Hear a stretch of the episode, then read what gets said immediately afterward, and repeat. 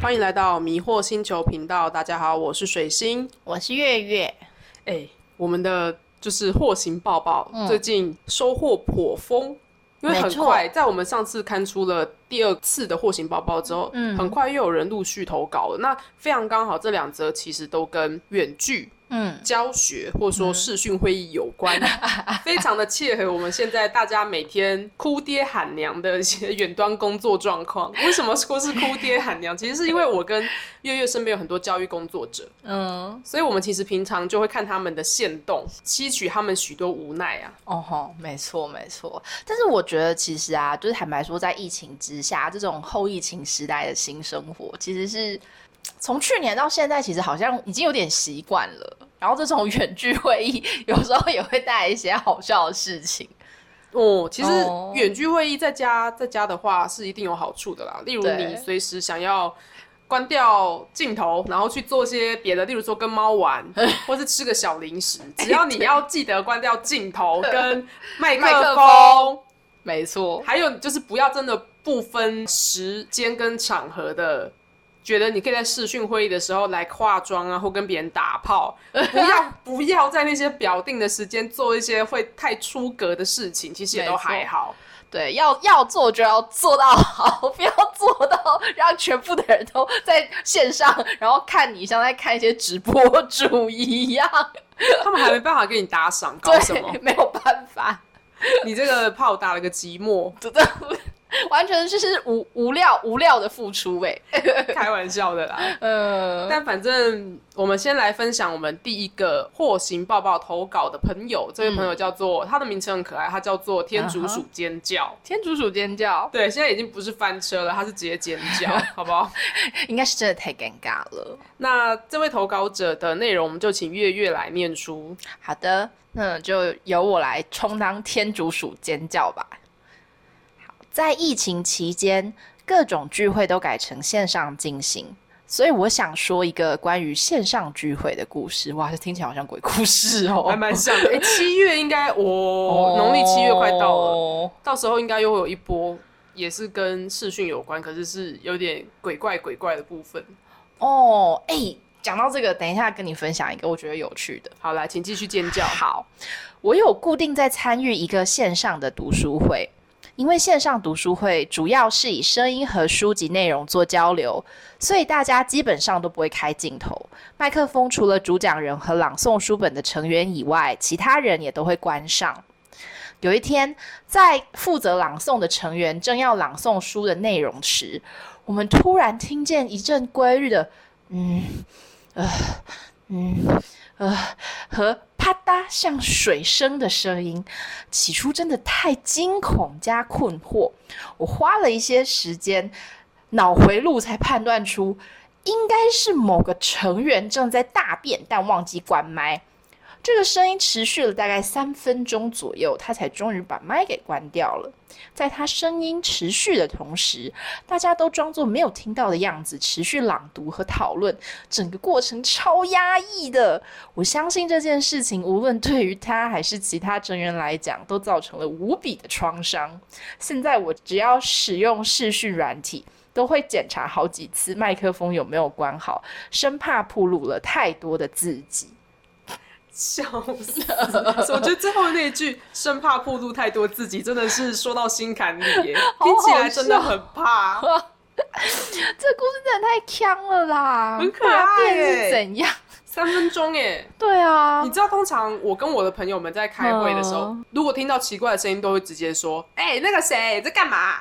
我说：“你那边的猫吵死了。”就是我会 直接这样嘎出来，哦，对不，怕尴尬。没错。但是可能读书会的成员可能相对来说没有那么熟。你说没有那么相熟，是不是？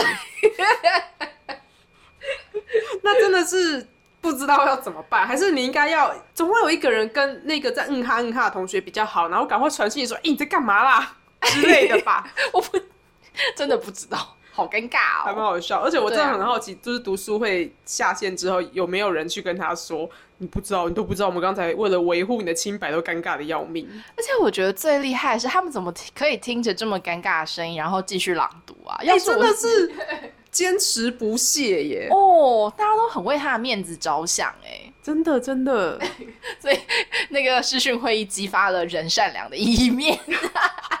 而且他也让天竺鼠尖叫这位同学学到了，我要藏好我自己的镜头跟麦，免得被他们发现我可能在摸猫之类的。因为你知道，我跟我的猫相处的时候啊，我就会时不时发出一些神秘的声音，然后就是一直说撸到一半就会说啊，走啊走啊走啊走啊，好可超爱！常，我超常听到，有时候听到一些嗯的声音的时候，我大概就知道你在跟葱花玩。哎对，如果不是跟葱花，如果我们家其实并没有猫的话，我可能就会觉得农历七月近了。不是农历七月近了，我觉得你可能必须要帮我打给一些呃 可以帮助到我的精神科医师之类的。笑死！如果精神科医师不行的话，就打给那个神父，请他来去。神父为什么是神父？因为我昨天晚上在看大法师，笑死！好啦，那其实这个是比较算是可爱吧，这算是可爱的一个投稿。对对对对，这个同学很可爱，天竺鼠尖叫。没错。好，那我们就希望你可以继续保持你的不暴露自己的计划，还有记录，希望继续保持。那如果说未来你们在读书会又遇到了那样子嗯哈嗯哈的同学的话，我私底下希望你还是要提醒他一下。你要提醒他，那个大便打下去的时候，那个水花不要溅这么高，不然会喷到屁。这最好是可以控制的啦。可以往后坐一点。笑死！好，那我接下来就由我来念我们的第二则投稿。嗯，第二则投稿哈，这个人的昵称叫做米粉国的心累老师。听起来心真的很累。对我光看他会把自己叫做心累老师，我就感觉到哇，我周遭身边老师朋友们的那些线动排山倒海而来。真的，那因为他的投稿非常的生动有趣，就由水星也用一样的生动有趣的方式来为大家讲述这则投稿。好，那来喽。抱歉，我只是来抱怨远距教学的痛苦，而且我的痛苦可能远不及小教或班导，但昨天真的被学生气到中风，真的是忍不住。我是有说过可以上课吃东西啦，但在镜头前大喝养乐多，还狂灌三瓶，喝到整个人站起来在那边拍那个底座，是怎样？有这么客家？是要喝到最后一滴咪？身为善良的老师，怕他呛到，所以一直忍着。喝完之后，光看嘴型也知道在那边咂巴咂巴发出声音，咂嘴，有够干扰，而且很想要拿刀砍人。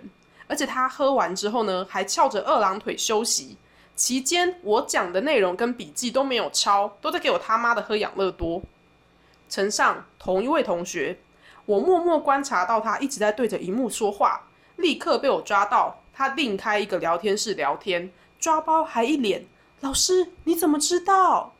我生气的点不是他分心，而是身为我的学生，怎么可以用这么拙劣的手法摸鱼？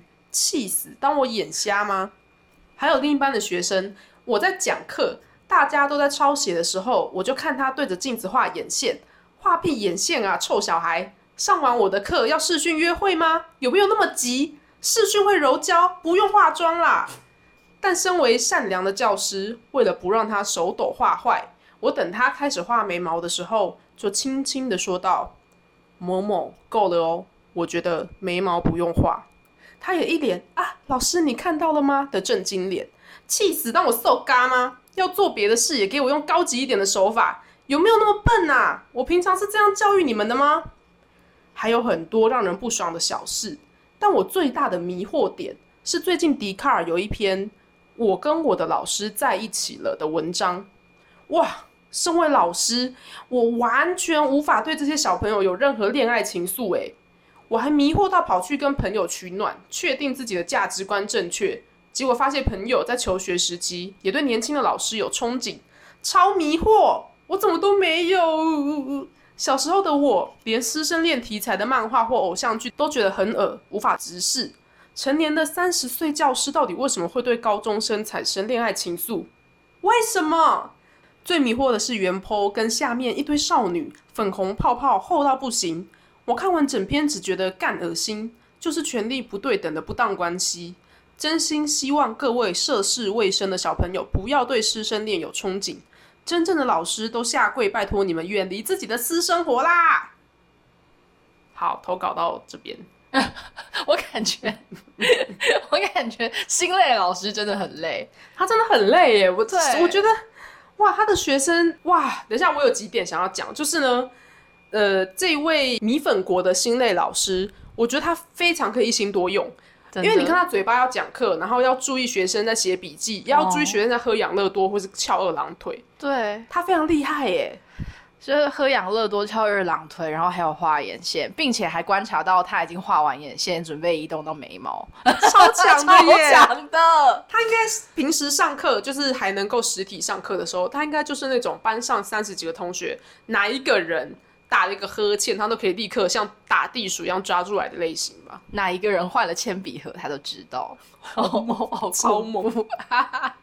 然后第二个就是他关于师生恋的看法，是。其实我觉得蛮有趣的，因为我有跑去迪卡看那篇文章。嗯那那篇文章里面写的是，就是有一个女生，是。她跟自己的国中导师在一起。嗯那她跟那个国中导师的关系是国中认识的嘛，然后一直到她高三毕业这中间，他们都还是一直有联系，会一直聊天，嗯。也常常出去玩，或是买点小东西、吃饭等等的，就很像是朋友那样，而不是老师跟学生。是，然后一直到他已经呃要上大学，已经确定可以上大学，哦。然后中间那段时间也很无聊嘛，因为如果你是面试第一阶段就上的话，我记得五月吧，你就确定有学校了。对。那一直到开学的九月中间，其实都蛮无聊的。对啊，对，因为我啊。自己就是面试上的，然后他就在那个时候又更频繁的跟老师出去，然后他某一天就突然感觉到，哦，我好像喜欢上老师了。嘿那他也跟一个朋友倾诉烦恼，因为他说他之后大学也不会在台北念。是，等等的，然后也很担心老师会不会其实没那么喜欢他。嗯哼，呃，经过了一些纠结之后呢，他就觉得老师对他的态度也不像是一般会对对朋友没错，或甚至是学生的态度，他就觉得妈呀，这超有戏的吧，我们。嗯结果就在他这样想的时候，隔天下午老师就跟他告白了，哦，所以他们算是他在正式成为大学生前在一起。而且我有看到这篇文章里面，其实有写说妈妈好像是知道的，对对？对，然后妈妈的态度还有一种就是怎么现在才在一起的那种感觉，就其实身为妈妈都看在眼里。哦，我觉得这篇文章，如果以那个老师他放长线钓大鱼这么有耐心来看，我会觉得他对那个女学生是真心实意，要不然也不会拖这么久。哦，是是会这样觉得，而且再加上他妈妈又认可这件事情来看，会觉得是正面的。嗯，但不过我也跟其他的老师们讨论过这件事，嗯，大多数的也都是不能够。接受跟自己的学生在一起，尤其是如果他们是国中的老师的话，他们会觉得嗯那个小朋友对他们来说，就永远都会是小朋友。对啊，我觉得我觉得比较可以理解的，可能是高中生跟好比说实习老师，或者是高中生 and 刚到学校新教的那个老师这样子，刚开始做教学工作，可能好比说二十五、三十跟大概十十六，高中是几岁啊？十高中是十五到十五到十七或十八，哦，对啊，我觉得那个年龄差我比较可以理解，但是是从国中开始，然后慢慢这样培养上来，我觉得有一种呃恋爱乙女游戏的感觉，不知道为什么。哎、完全是啊，哎、哦哦，恋爱养成游戏哎，对。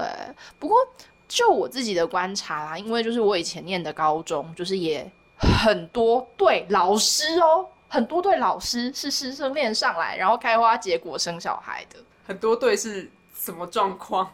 简单来说，就是呢，呃，女生就是女方师生恋中的女方是学生，然后男方是老师。那男方在来我们学校当老师的时候认识了女方，然后等女生可能呃大学，我但是我其实有听到一对，其实那个女生升高中的时候，他们就在一起了。哦，对，然后后来呢，当这些女生高中毕业离开学校之后，都选择也进入了师范体系念书，然后念完之后再回来学校，然后就变成了两夫妻一起在这个学校上班。就是名正言顺的师师恋。对对对对，就是怎么讲呢？我我不会说诶，但我觉得这种感觉蛮奇怪的啦。对啊，我觉得蛮屌的哎，就是哦他们如果高中因为倾慕那位老师，然后从而，嗯，你也知道，就是教程跟实习真的不是好，真的不是好混的。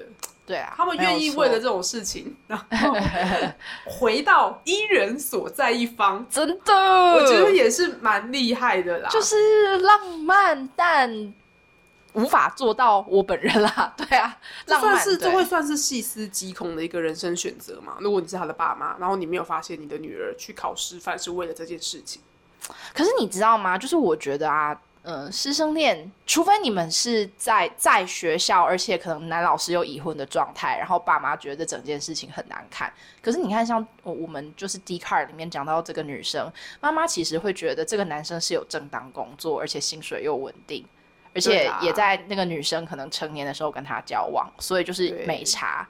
对哦，所以我觉得。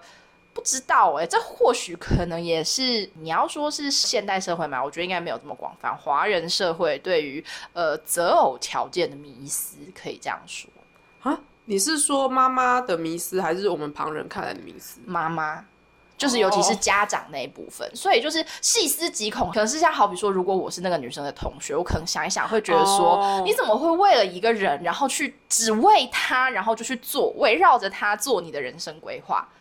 是是是，可是如果我觉得是爸妈的话，因为毕竟他做的这个工作，你女儿因为自己的男朋友选择，或是自己的老公选择的工作是老师，哎，老师又这么稳定，对不对？在传统华人社会里面，老师就是来对，而且上上之选，而且师自备也算是受人敬重的工作，对，嗯。所以我觉得这就是很好笑，就是哦，如果今天假设啊，我们把这整件事情换一个场景来说好了，例如说是举一个极端的例子，我我自己是没有对这些工作者有任何的抱持的这个偏见。不过我们就社会的呃所谓社会观感的角度来讲的话，如果今天是一个在某区长大的美美，然后她可能爱上了某一个。呃，我们所谓的正头少年好了，然后为了爱这个正头少年，然后就去你说正头少年是在跳八家将的那个对对对正头少年，对对就是在寺庙里面工作的少年，没有错没有错。然后呢，为了为了爱上他，然后所以就去跳电子花车，这样为了离他近一点。对，这个时候呢，你的腿绝对会被你爸爸妈妈打到断，真的。啊，嗯。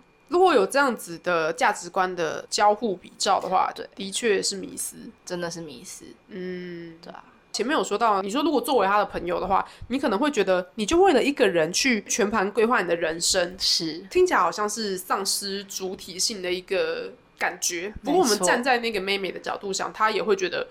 自由恋爱啊，我就是做出了我能够做出的选择，而且我也付诸实现，就是没有对不起谁，那就是他的选择。对对对，所以每个人看事情有自己的角度。没错没错，就像这个投稿的这位心累老师一样，他是死都不可能接受师生恋。嗯，那我当初看到这则投稿，我第一个想到的是 BL 漫画里面有超级多师生恋。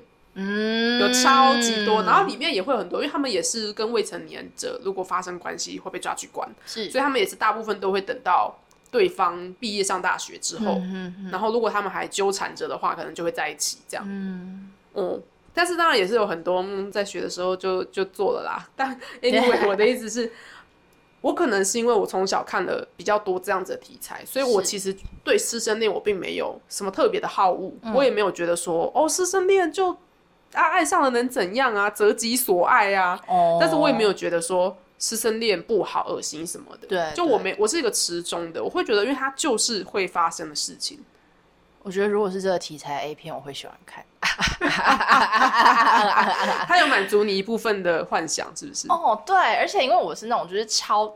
我是那种长者控，不是长长者控，听好奇怪哦。年上年上啦，长者是什么？你最近有看到一个新闻吗？就是有一个看护，因为她太久不能出门跟她男朋友约会，所以她就借了他们家的阿公来用。我有看到，我要疯掉 啊！那个我是在扑浪上看到的，然后转发贴文的那个人只写了四个字，叫做“护姐不要”。然后我想说什么护姐不要，就是看护的护，我就点进去看，他是在连接里面放了那个新闻，超好笑，因为那个新闻是讲说，呃，我们注意到最近阿公好像常常体虚，身体就是会喘，结果我们就去调监视器来看，怕他是不是有跌倒还是受伤，结果就发现他们家看护就是裸身，然后骑在阿公身上摇。然后阿公还说 不要把他赶出去啦，就我也有爽到。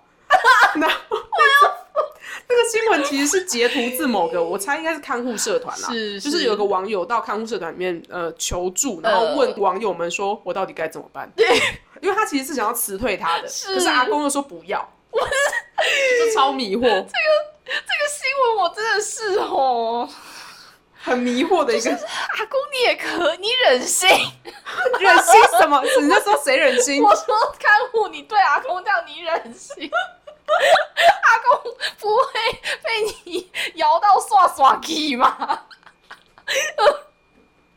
哦，那这样你还你是看护那样子的长者控？其实看护不是长者控，他只是因为没办法跟男朋友见面。我我不行，长者长者听起来很像五六十以上，嗯你要说年上，年上。对，我就是喜欢年上男，你知道吗？然后尤其是什么什么呃上司啊，什么老板、啊，有一点威严的那一种。对对，老师啊那一类的我都很弟弟你不喜欢，哦，弟弟哦，哎、我跟你说，人的心境是会改变的。我二十五岁，我二十五岁以前真的对弟弟没有任何的幻想。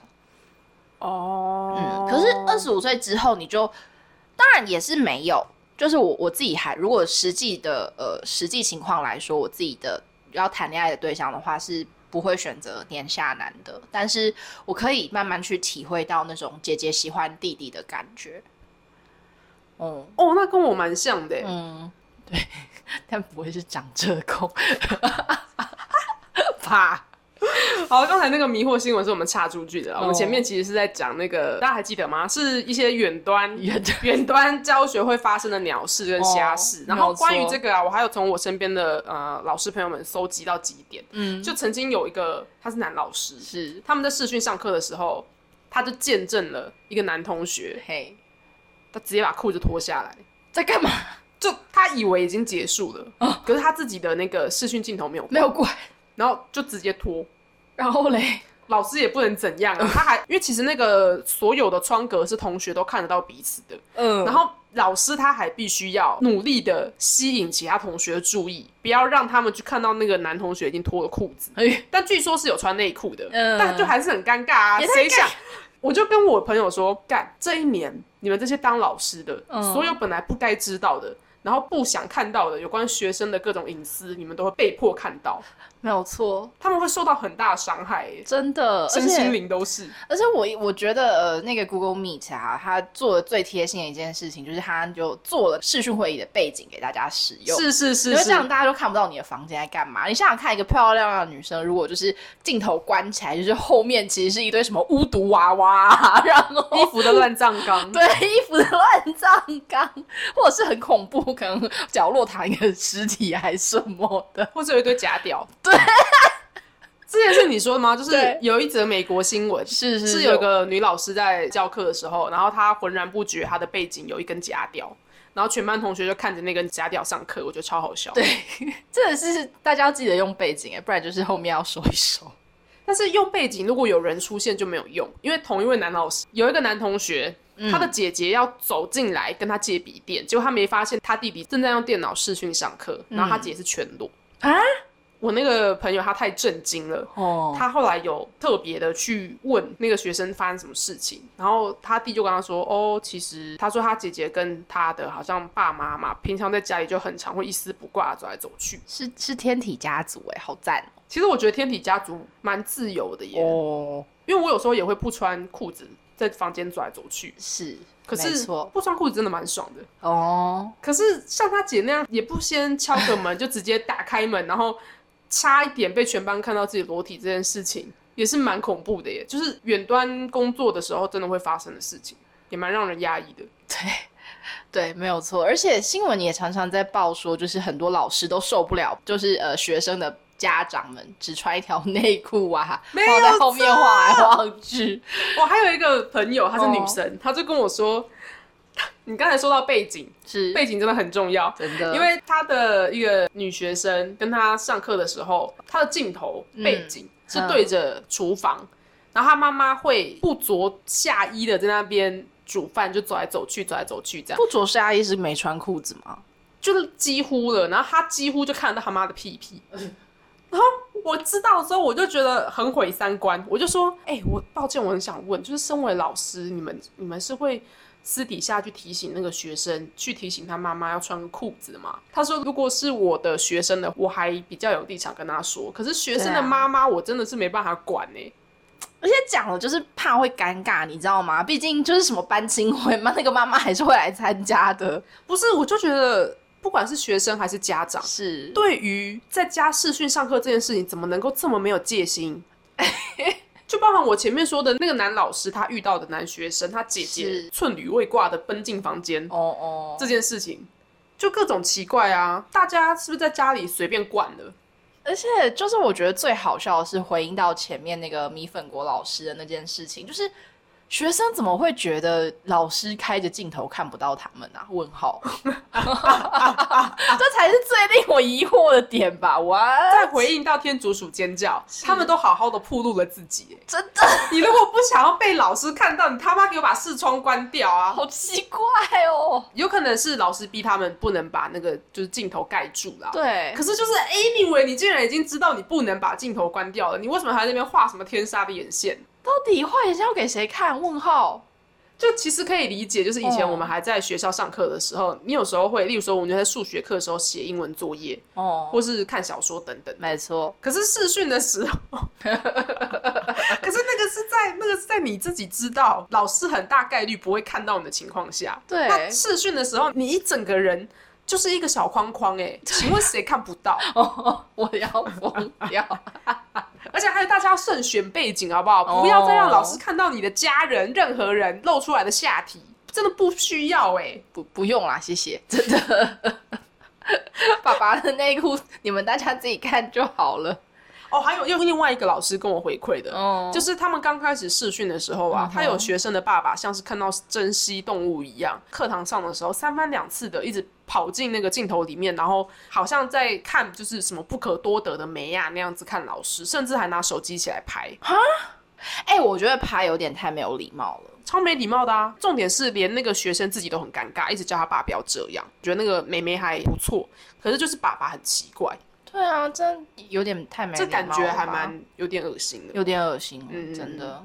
啊，我们前面说到这么多老师的无奈，大家知道有一个脸书专业很有名，叫做大坦诚吗？对，大坦诚是国文老师哦。哦大家如果就是不管你是哪一科老师，你只要有去 follow 大坦诚，你应该都会笑得很开心。真的真的，我可以念两篇他的文，因为我觉得很好笑。好坦诚就是坦诚要怎么讲？坦诚坦诚不公的坦诚。对对对对，而且大家一直以为她是女的，我前几天才知道原来是男的。啊，真的假的？真的真的真的，我之前一直以为，因为他写的东西很靠腰啊，我以为是好笑的女生，像我跟很多朋友那样子。不过他啊，对你、嗯你如果再往前翻他的文的话，他有几篇是在有稍微提到他生理性别的部分，他有稍微讲到。哎、不对，哦那我想到了，大坦诚刚窜红的时候，他很常跟潘柏林一起卖腐。对啊，对啊，对啊，哎、那为什么我到中间看他写的抱怨文，我就以为他是女生？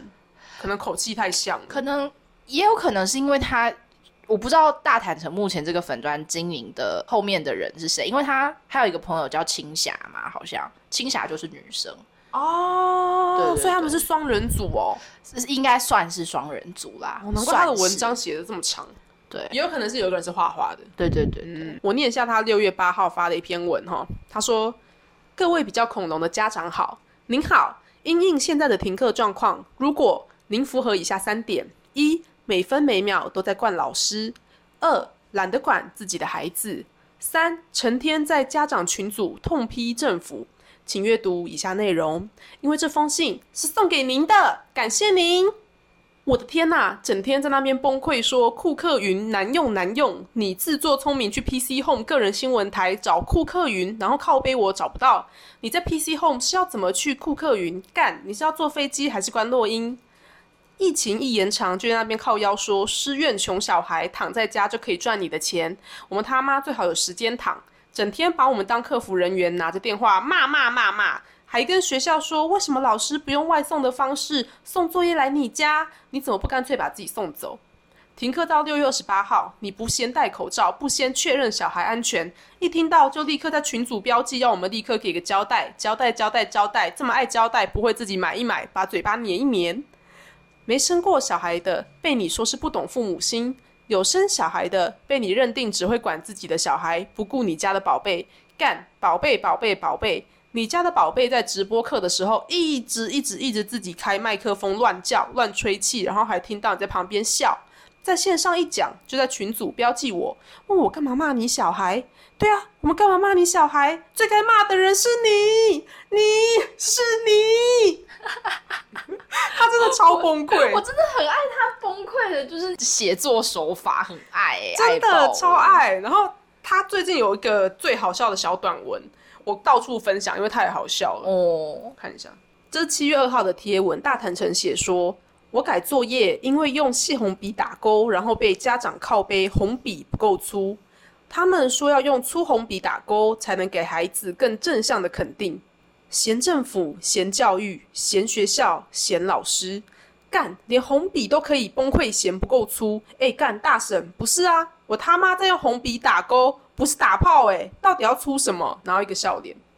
Oh my god！好好笑哦，真的超好笑。然后重点是这篇文引来就是数百个老师，哦，然后里面大概有三分之一都留言类似的内容。我就想说，天哪！因为我曾经有改过一次，就是我有接过一次补习班的案子去改作文，还好我还没有遇到这种事情哦。但是他们的确要求我每一篇呃卷子后面都要写五十字，对，至少五十字的评语，没有错。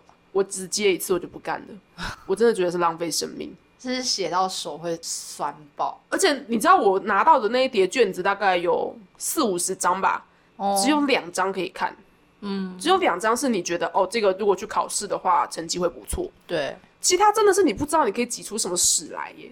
没有错，我我接那个补习班作文改到最后我都会分类，就是。这一叠都全部都是写就是什么什么评语，然后这一叠都是写什么什么评语，因为他们其实坦白说问题都是差不多的。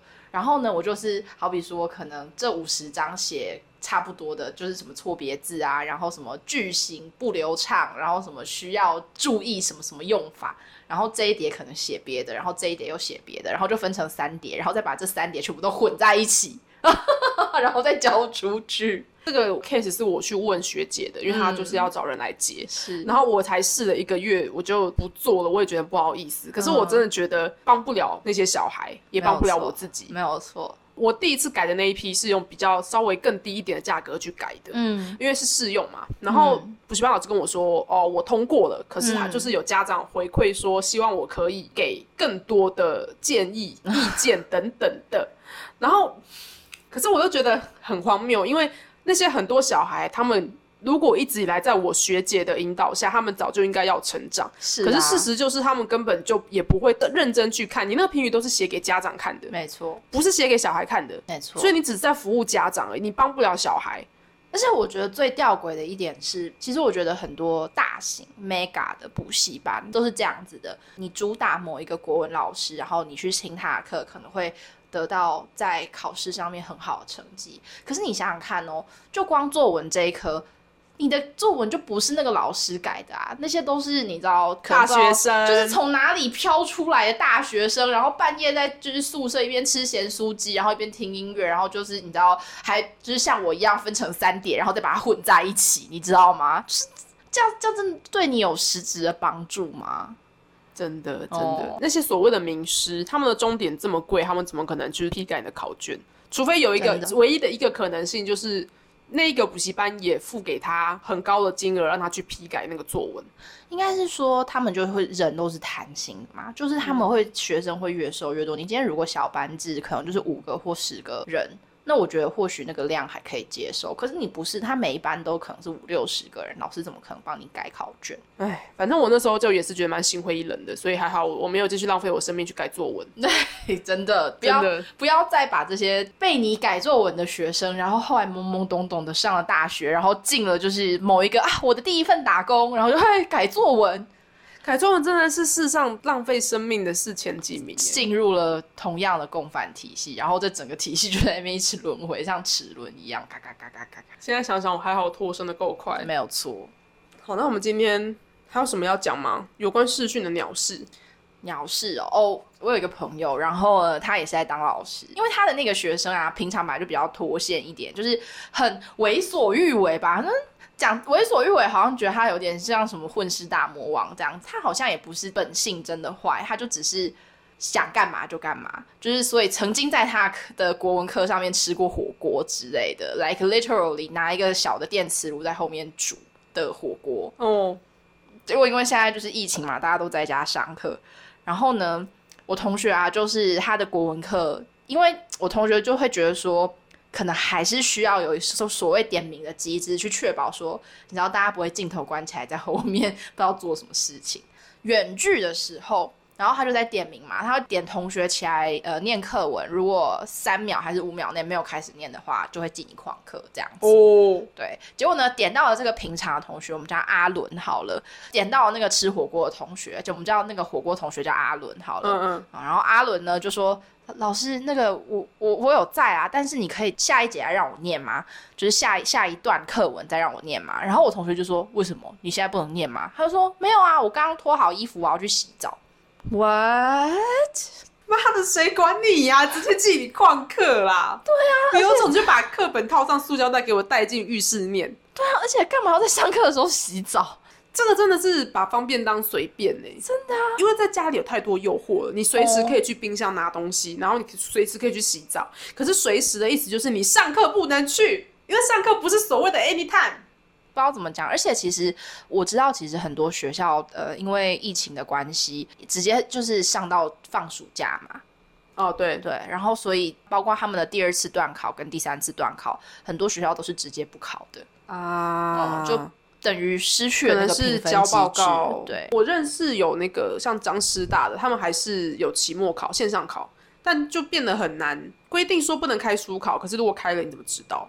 对啊，没有错，没有错。我觉得大学生都这样子，遑论是国中生跟高中生，因为他们其实也都还是在更加怎么讲，更加压迫，或者是说更加压抑的读书环境底下，或为了各种升学管道，那个半分、零点五分或是一分，对他们来说都是很大的分数。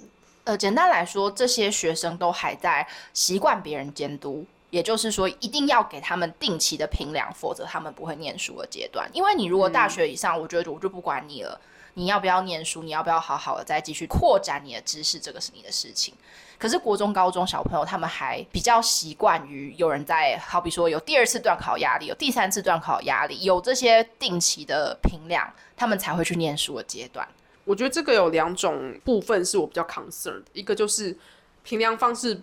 可能会变得很困难，而且不公正。有些人小朋友就像你说的，他们如果其实比较擅长考试，不擅长做报告，或是反之的话，那他们后来会不会升学的方式有可能会因为这样改变？这是学校跟老师他们要去应应的事情。然后第二个就是你刚才说的，呃，他们需要一直被阶段性的监督这件事，其实是我个人也是属于一直需要被监督的类型，因为我从小到大，包括我爸妈都管得非常严。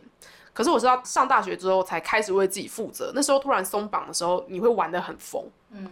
那个玩的很疯，我大概是大二之后才开始的。我大一的时候还是有在管自己，但我的意思是说，如果他们现在能够面临这种阶段式的松绑的话，嗯，有没有可能会是一个好的尝试？当然是希望是好的，啊但是就目前来说，我觉得这个阶段大家都只会是觉得，因为上网课，所以就是有点像在看直播一样。那反正也没有第二次段考、第三次段考了嘛，有有什么事情回到学校再说。然后就开始只活一天的，在老师面前画眼线。简单来说，我觉得老师在这段时间，可能在五六月这段时间所教给他们的知识，你你就会很为这些传递的知识感到担心。就是你会不会讲出来，他们就是在空气当中就不就就不见，完全没有传递到你的学生那里。嗯，对啊，因为没有考试啊，大家也不在乎。嗯，哦。好难哦！总之，我还是很佩服现在继续在教育前线奋斗的各位朋朋们，真的。而且我觉得更细思极恐的是，你想想看哦，就是五六月这段时间，大部分都是第二次段考和第三次段考嘛。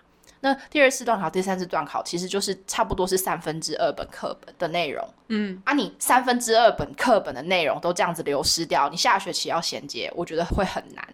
哇，你一讲我就觉得我的汗毛都竖起来了，是不是？应该老师们有可能会半个学期白发哦，好可怕。这个时候就都觉得还是有很多事情是必须要面对面才能做到的。嗯，那说到这边呢，我们 本集的祸行报报其实也没有什么多怎么讲，也不能说要让人捧腹大笑吧，而是各种社会现实，因为对，这种算是视讯乱象吗？是是是，或是一些我们刚才有提到的，可能是互解不要、哦那样子比较让人迷惑的新闻，对。还有我们对于现在教学的看法都分享了一些。是。那最后还是要不断勉励，毕竟我们是从那个体系出来的，虽然我们没有走上那条路，没有错，但就是勉励各位老师们继续去加油对付你们的可怕小孩和家长。没有错，没有错，对，那因为我之前的轨道是嗯没有嗯算上祸行包包的集数的，是其实如果算上祸行抱抱，我们已经做了二十二集有了，哇，很惊人呢。对呀、原来时间是过这么快的吗？很快哎，如果一周一集，我们从来没有断更过、哦，对，这样也已经快要半年了吧？快要一年也才五十二周。嗯，对啊，那这边是想要跟大家说，我们可能会休息一阵子。关于目前能够讲的主题，可能都是比较突发性的，我们可能会跟时事或是我们当下在乎的事去去讲解。嗯，呃，跟分享。那可是未来的话，我可能会想要先做好一个季度的规划，嗯嗯，然后再开启我们的第二季。没有错，没有错，也就是希望能够带给大家既迷惑又不迷惑的内容。希望我们的主题可以更集中、更明确。没有错，没有错，对对，现在闲聊系的方式虽然也不错，哎、但是我们每次都是有做准备，好不好？我们不是真的只是瞎聊呢。真的，你要看我们两个人的 line 对话，真的是也是蛮迷惑的。上一秒上一秒在烂话，下一秒突然填很多资料，问号。对对对，但总之，呃，谢谢一直收听到现在的各位，希望我们第二季回来的时候你们都还在，然后希望你们也会喜欢我们为你们准备的全新内容。那我们就是会休息一阵子再回来啦。我们会回来的。没错没错。好，那这集就到这边喽，谢谢来到迷惑星球频道，我是水星。我是红笔，好，希望大家都可以去关注大坦诚。那我们下次再一起迷惑迷惑，拜拜拜拜